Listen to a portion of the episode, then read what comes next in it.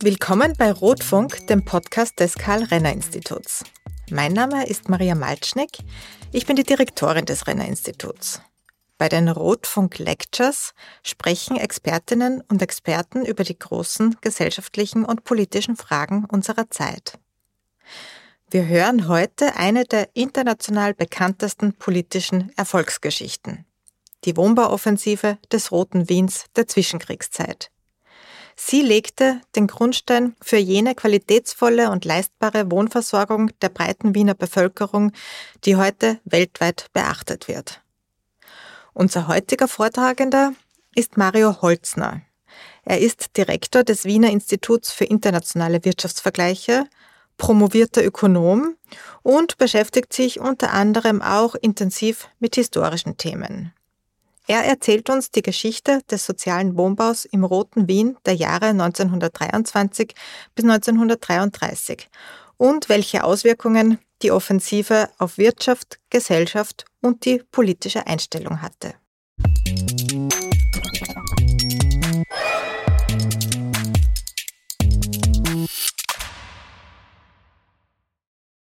Jeder, der dieser Tage in Wien eine Wohnung sucht, wird bemerken, dass es sehr teuer geworden ist.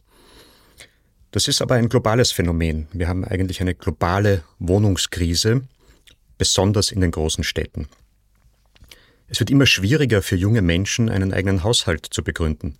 Schaut man sich die Länder der Europäischen Union an, so ist es so, dass beispielsweise in Skandinavien, aber auch in Österreich junge Menschen ungefähr Anfang 20 die Wohnung der Eltern verlassen während es äh, weiter im Süden und Osten der Europäischen Union, beispielsweise in Italien, äh, Anfang 30 ist, also zehn Jahre später, dass äh, junge Menschen die Möglichkeit haben, eine eigene Wohnung zu mieten oder zu kaufen.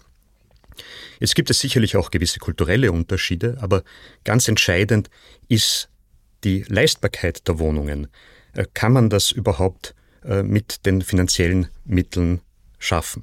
Und hier sind Österreichs Städte im internationalen Vergleich noch immer sehr günstig im Vergleich eben beispielsweise zu italienischen Städten, wo die Menschen äh, typischerweise ja, bis zu einem Drittel mehr für Wohnung äh, und äh, dazugehörige Ausgaben im Bereich Strom, Gas etc. ausgeben müssen. Dafür bleibt den Menschen in österreichischen Städten auch mehr Geld für das, was man ja, das gute Leben nennen kann. Kulturausgaben, Sport, oder auch äh, beispielsweise Ausgaben für Restaurants, Hotels und ähnlichem. Ein entscheidender Grund dafür, dass in Österreich Städten im Durchschnitt die Wohnungen noch immer leistbar sind, ist der hohe Anteil an sozialen Wohnbau, beispielsweise in Linz und Wien äh, rund um die 50 Prozent. Äh, das gibt es eigentlich fast in keinen anderen Städten in Europa. Das Gegenbeispiel wiederum Italien in den großen italienischen Städten sind nur rund 10 Prozent aller Wohnungen dem sozialen Wohnbau äh, zuzuordnen. Was versteht man darunter? Das sind beispielsweise äh, Wohnungen, die der Gemeinde gehören äh, oder in Besitz von Genossenschaften sind, die nicht auf Profit aus sind und deshalb auch billiger die Wohnungen vermieten können. Wien ist das Vorzeigebeispiel für sozialen Wohnbau. Wie kam es dazu? Dafür müssen wir in die Zeit vor dem Ersten Weltkrieg zurückgehen. Damals war Wien die viertgrößte Stadt Europas. Äh, auch schon damals hat ein Großteil der Bevölkerung zur Miete gelebt und nicht die Wohnung besessen. Die Zustände waren äh, schwierig. Die Bevölkerung war damals größer als heute. Es äh, gab äh, über 2,1 Millionen Einwohner damals mit viel weniger äh, vorhandenen Wohnungen. Und dann kam es noch zum Ersten Weltkrieg zu einer massiven Inflation. Das kennen wir aus der heutigen Zeit, aber es war noch, noch viel stärker. Es bestand die Gefahr, dass bei stark ansteigenden Mieten ein guter Teil der Bevölkerung delogiert werden müsste. Das wäre natürlich katastrophal für die Moral der Soldaten an der Front und dementsprechend entschloss sich die Monarchie hier in den Mietmarkt einzutreten und äh, im Jahr 1917 wurden alle Mieten auf das Niveau von 1914 heruntergebremst. Und äh, diese Mietbremse blieb dann auch in der neuen Ersten Republik nach dem Ende des Ersten Weltkriegs, als die Donaumonarchie zerfiel und sich eine erste österreichische Republik äh, aus den Trümmern entwickelt hat. Und äh, das waren durchwegs konservative Regierungen, die haben mit kleinen Veränderungen äh, diese Mitpreisbremse bis zum bitteren Ende der Ersten Republik durchgehalten. Es kam zu ersten freien demokratischen Wahlen in Österreich nach dem Ersten Weltkrieg, auch auf äh, der Wiener Landes- und Stadtebene. Und äh, in Wien kamen die Sozialdemokraten als stärkste Partei äh, aus diesen Wahlen hervor. Dazu kam auch noch, dass 1922 man hier auch äh, begonnen hat, äh, eigene äh, Steuern einnehmen äh, zu dürfen. Und äh, ja, man hat ein, ein neues Programm 1923 äh, aufgelegt, in dem man selbstständig Wohnungen gebaut hat. Das war nicht die erste Wahl. Man hat begonnen, den Privatsektor zu fördern ähm, mit ja, fixen Profitraten, die man versprochen hat. Aber die wirtschaftliche Lage in der Stadt war so katastrophal und auch insgesamt in Mitteleuropa äh, nach dem Ersten Weltkrieg, dass der Privatsektor einfach nicht bereit war, äh, irgendein Risiko einzugehen und in Wohnungen zu investieren. Ja, deshalb äh, ist man fast gedrängt worden, in die Richtung zu gehen, selbstständig Wohnungen zu bauen. Hinzu kam, dass viele Soldaten, die vom Krieg nach Hause gekommen waren, äh, neue Familien gegründet haben. Es sind sehr viele Hochzeiten nach dem Krieg äh, gewesen und die haben alle äh, auch eine eigene Wohnung nachgefragt. Also das war eine Verschärfung dieses, dieser Wohnungskrise der Zeit. Die neue Stadtverwaltung hat dann in ja, rund einem Jahrzehnt ungefähr 60.000 Wohnungen gebaut in rund 350 äh, Gemeindebauten. Zu Beginn waren das vor allem sehr große Gemeindebauten. Später, Ende der 20er, Anfang der 30er Jahre, dann eher Lückenschließungen, kleinere Gemeindebauten, verteilt eigentlich in der ganzen Stadt. Äh, auch teilweise künstlerisch sehr, sehr schön äh, geformte Gebäude mit, mit Art Deco-Verzierungen und Gestaltungen. Ich denke da beispielsweise an den Lasallhof im zweiten Bezirk, der 1926 fertiggestellt worden äh, war mit rund 300 Einheiten oder auch äh, etwas größer mit äh, 450 Einheiten. Der Reumannhof im fünften Bezirk, ungefähr zur selben Zeit fertiggestellt. Das sind ja sogenannte Superblöcke. Der Superblock als eine kleine Stadt in der Stadt gewissermaßen kann man natürlich viel effizienter bauen auch. Der berühmteste Superblock äh, jener Zeit, 1930 eröffnet der Karl-Marx-Hof im 19. Bezirk mit rund 1400 Wohneinheiten. Die Qualität dieser Wohnungen war besser als jene der Wohnungen äh, des Baubestandes, die typischerweise Ende des 19. Jahrhunderts gebaut worden sind, in den Mietskasernen, in der Blockbebauung. Es wurden bewusst nur rund ein Drittel der Flächen bebaut, sodass genügend Licht und Luft in die Wohnungen von zwei Seiten hineinströmen können. Äh, es gab standardmäßig äh, Wasser, Gasanschluss, Elektrizität. Das war nicht selbstverständlich äh, für Wohnungen jener Zeit. Und gleichzeitig waren diese Wohnungen rund 10 bis 20 Prozent günstiger in der Miete als auf dem privaten Markt. Das war alles ja eine Art von experimenteller Mission, kann man heute sagen.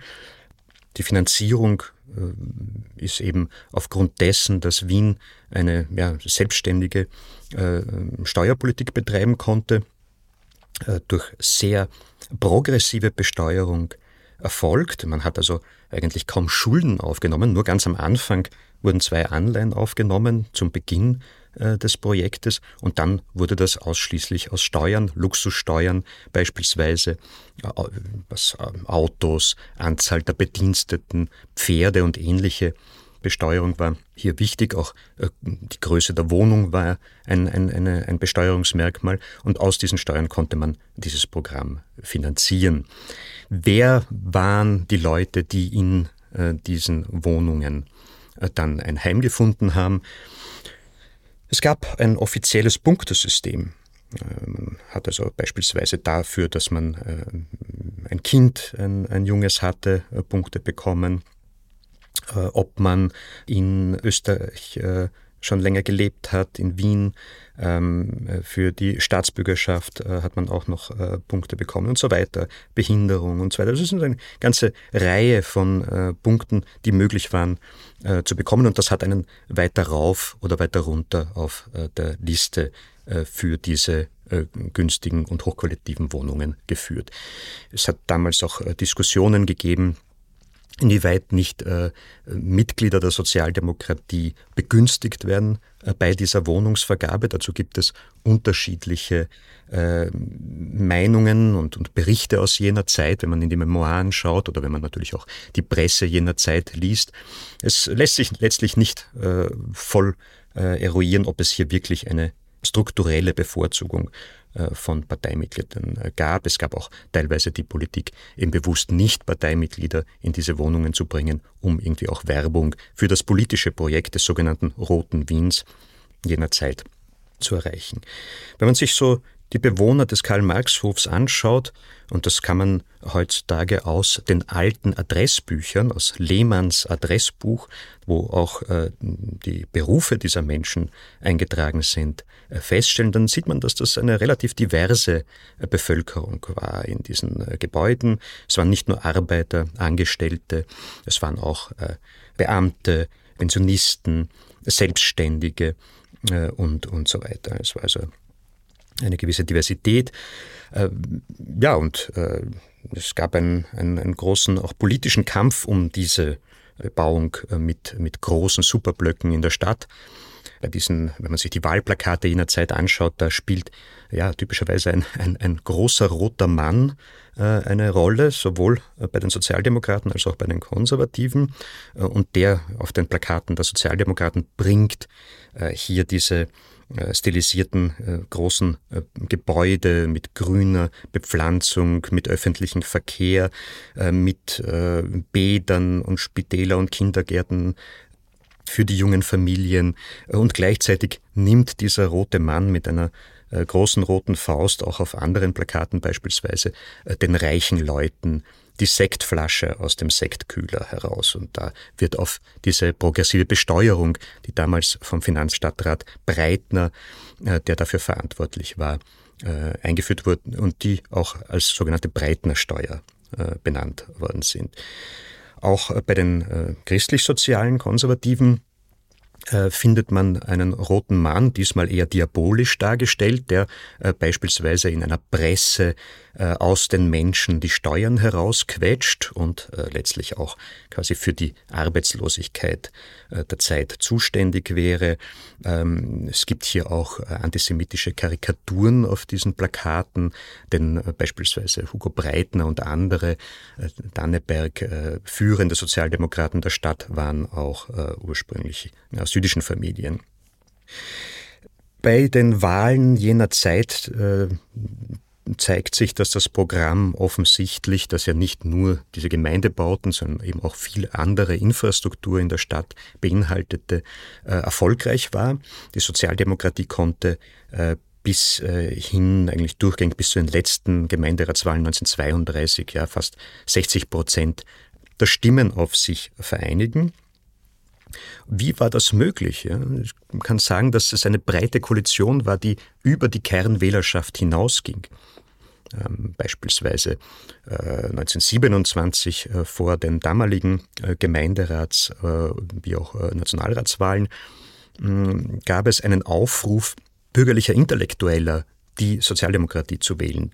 Leute, die ideologisch sicherlich nicht Sozialisten waren, äh, aber quasi den humanistischen Charakter dieser Politik unterstützen wollten. Und Unterschreibende dieses Aufrufs waren beispielsweise Sigmund Freud oder Hans Kelsen, Alma Mahler, Schriftsteller wie Musil, Werfel und so weiter. In einzelnen Bezirken der Stadt konnten, also insbesondere natürlich auch in den äh, Arbeiterbezirken, beispielsweise in Favoriten, Simmering, konnten hier bis zu 70 Prozent der Stimmen auf die Sozialdemokratie entfallen. Aber selbst in konservativen Bezirken wie dem ersten Bezirk oder dem achten Bezirk haben über ein Drittel der Wählerschaft die Sozialdemokratische Arbeiterpartei gewählt. Wir haben uns jetzt gemeinsam mit Professor äh, Michael Huberman von der Universität Montreal näher angeschaut, wie die Auswirkungen dieser Gemeindebautätigkeit auf die Wahlergebnisse der Sozialdemokratie jener Zeit sich ausgewirkt hat. Und was wir äh, finden, ist, dass für jeden Superblock von äh, beispielsweise 500 Wohneinheiten kommt es auf Bezirksebene zu einem Resultat für die Sozialdemokratische Arbeiterpartei, der um einen Prozentpunkt besser ist. Das ist also schon, äh, ja, ist schon etwas. Es ist nicht jetzt ein riesiger Effekt. Im, im Jahr hat man ungefähr 5000 äh, neue Wohneinheiten in der ganzen Stadt gebaut, aber es ist ein messbarer, statistisch messbarer äh, Effekt.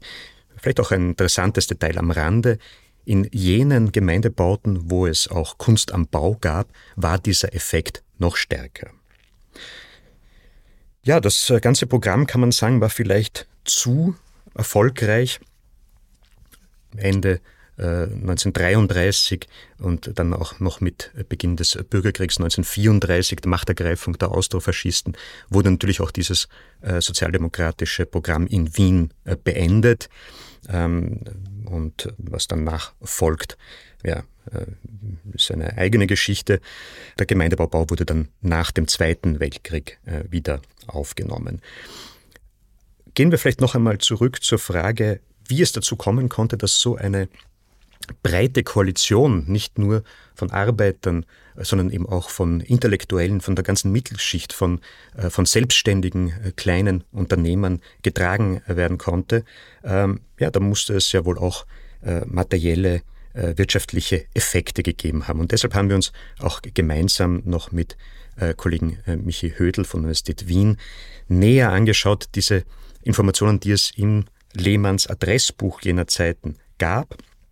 Da gibt es auch Informationen über die Firmen und wo sie in der Stadt existiert haben, in welchem Sektor äh, sie gearbeitet haben und ähnliches. Und da interessiert uns die Frage, ja, haben diese Gemeindebauten auch einen, eine Art Wachstumsschub äh, gegeben für die Gegenden, in denen sie gebaut worden sind? Insgesamt äh, die Firmen jener Zeit, da sehen wir ein starkes Wachstum bis Mitte der 20er Jahre des 20. Jahrhunderts und dann eigentlich ein konstantes Zurückgehen. Die Inflation äh, der beginnenden Ersten Republik wurde äh, dann auch überwunden.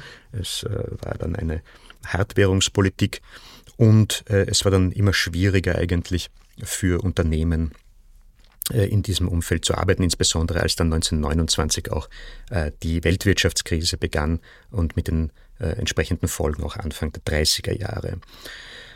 Wenn man sich eine Karte der Stadt anschaut, dann sieht man aber, dass die Gegenden, in denen die Gemeindebauten gebaut worden sind, dass hier es zu einem Anstieg der Zahl der Unternehmen gekommen ist, während es im Stadtzentrum zu einem ganz starken Fall der Anzahl der Unternehmen gekommen ist.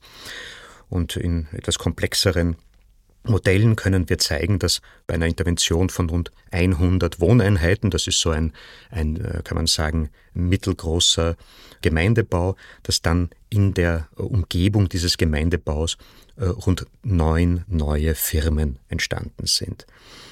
Wir haben uns dann noch angeschaut, in welchen Sektoren die neuen Firmen waren dann überwiegend im Handel tätig, aber es gab auch äh, äh einzelne äh, Industrie- Firmen. Das heißt, einerseits wurde dort natürlich kurzfristig äh, in den Regionen, wo die Gemeindebauten gebaut worden sind, Nachfrage geschaffen. Es sind ja, kleine Städte entstanden. Äh, und gleichzeitig war das natürlich auch ein Pool von Arbeitskräften, die für Firmen interessant sein konnten. Schaut man sich dann nochmal näher in die Struktur der Firmen, die sektorale Verteilung an, dann sieht man, dass äh, beispielsweise äh, hier im Bereich äh, Drogerien, äh, Nahrungsmittel- und Textilhandel, interessanterweise auch, auch Büchergeschäfte floriert haben, auch äh, Flaschenabfüllungen von alkoholischen Getränken, im Bereich auch äh, da auch Banken, Nähereien, äh, auch Projektbüros, die natürlich auch beim Bau äh, notwendig waren. Die einzigen Sektoren, wo es einen Rückgang in, in der Nähe der Gemeindebauten gab, waren interessanterweise Kaffeehäuser und äh, Privatunterricht. Das waren Sachen, die man typischerweise noch immer im Stadtzentrum äh, neu gegründet hat. Wir haben uns dann auch näher angeschaut, wie es außerhalb des Karl-Marx-Hofs beispielsweise in der Heiligenstädter Straße gegenüber dem Karl-Marx-Hof aussah, wie hat sich dort die sozioökonomische Struktur der Bevölkerung geändert und vergleichen das auch mit der Parallelstraße, der Döblinger Hauptstraße und deren Verlängerungen, Armbustergasse und äh, dann auch Hohe Warte. Vor der Eröffnung des Karl-Marx-Hofs 1930, also da schauen wir uns Jahr, das Jahr 1926 an, in beiden Straßen, und dann auch äh, nach der Eröffnung schauen wir uns das Jahr 1933 an und vergleichen die beiden Straßen äh, in ihrer Struktur. Und was man erkennt, ist, dass es eigentlich ja eine Art Mittelklasse entsteht, die sich verstärkt. Manager meiden die Heiligenstädter Straße gegenüber des Karl-Marx-Hofes. Ja. Da nimmt die Zahl der Manager ab, während sie in der Parallelstraße ansteigt aber interessanterweise auch, zwar nicht in absoluten Zahlen, aber in relativen Zahlen, nimmt die Zahl der Hilfsarbeiter äh, tendenziell eher ab. Also insgesamt vergrößert sie sich noch in der Heiligenstädter Straße, aber im Vergleich dazu steigt die Anzahl der Hilfsarbeiter in der Döblinger Hauptstraße viel stärker an. Da, wo es umgekehrt ist, wo es sowohl absolut als auch relativ ein viel stärkeres Wachstum äh, in der Heiligenstädter Straße ist, das ist der Bereich der Selbstständigen, ja, der Kleinunternehmer. Äh, hier gibt es also eine ja, richtige Explosion in der Heiligenstädter Straße. Und da kann man sagen, ja, da sind quasi diverse inklusive Mittelklasse-Nachbarschaften äh, in der nächsten Nähe zu diesen großen Superblöcken jener Zeit entstanden. Und das wirkt sich auch noch bis in die heutige Zeit aus. Das Beispiel des Roten Wiens und äh, des gesamten Gemeindebauprogramms äh, in Wien bis zur heutigen Zeit wird jede paar Monate von einer großen äh, Tageszeitung, wie beispielsweise zuletzt der New York Times oder der Financial Times oder El País, aufgenommen und daraus werden Lehren für die aktuelle Wohnkrise auch gezogen. Ich glaube, äh, hier kann man tatsächlich einerseits stolz sein auf diese Politik, die in Wien äh, sehr erfolgreich war und andererseits aber natürlich nicht sich auf den Lorbeeren ausruhen, sondern das weiterführen und auch für andere Städte äh, beratend hier zur Seite stehen, wie man beispielsweise eben einen großen Sektor im Bereich sozialen Wohnbau, nicht unbedingt nur in Gemeindewohnungen, sondern eben auch in Wohnungen von Genossenschaften organisieren kann. Sie hörten eine Rotfunk-Lecture von Mario Holzner. Wenn Sie sich für das Rote Wien der Zwischenkriegszeit interessieren, lege ich Ihnen die Ausstellungen und Führungen des Waschsalons im Karl-Marx-Hof ans Herz. Und alle, die sich generell näher mit der Geschichte Wiens beschäftigen wollen, sollten sich die kostenlos zugängliche Dauerausstellung im kürzlich neu eröffneten Wien-Museum am Karlsplatz nicht entgehen lassen. Wenn Ihnen dieser Podcast gefällt, Empfehlen Sie uns bitte weiter und bewerten Sie uns in Ihrer Podcast-App mit fünf Sternen, damit uns auch andere Hörerinnen und Hörer leichter finden können. Um keine Folge mehr zu verpassen, abonnieren Sie gerne unseren Newsletter auf unserer Homepage www.renner-institut.at. Ich hoffe, Sie sind auch beim nächsten Mal wieder mit dabei, wenn wir uns mit den großen gesellschaftlichen und politischen Fragen unserer Zeit beschäftigen und dabei auch immer wieder auf unsere Geschichte blicken. Produziert wird dieser Podcast vom Karl Renner Institut, Musik und technische Umsetzung von Peter Kollreider, Hörwinkel.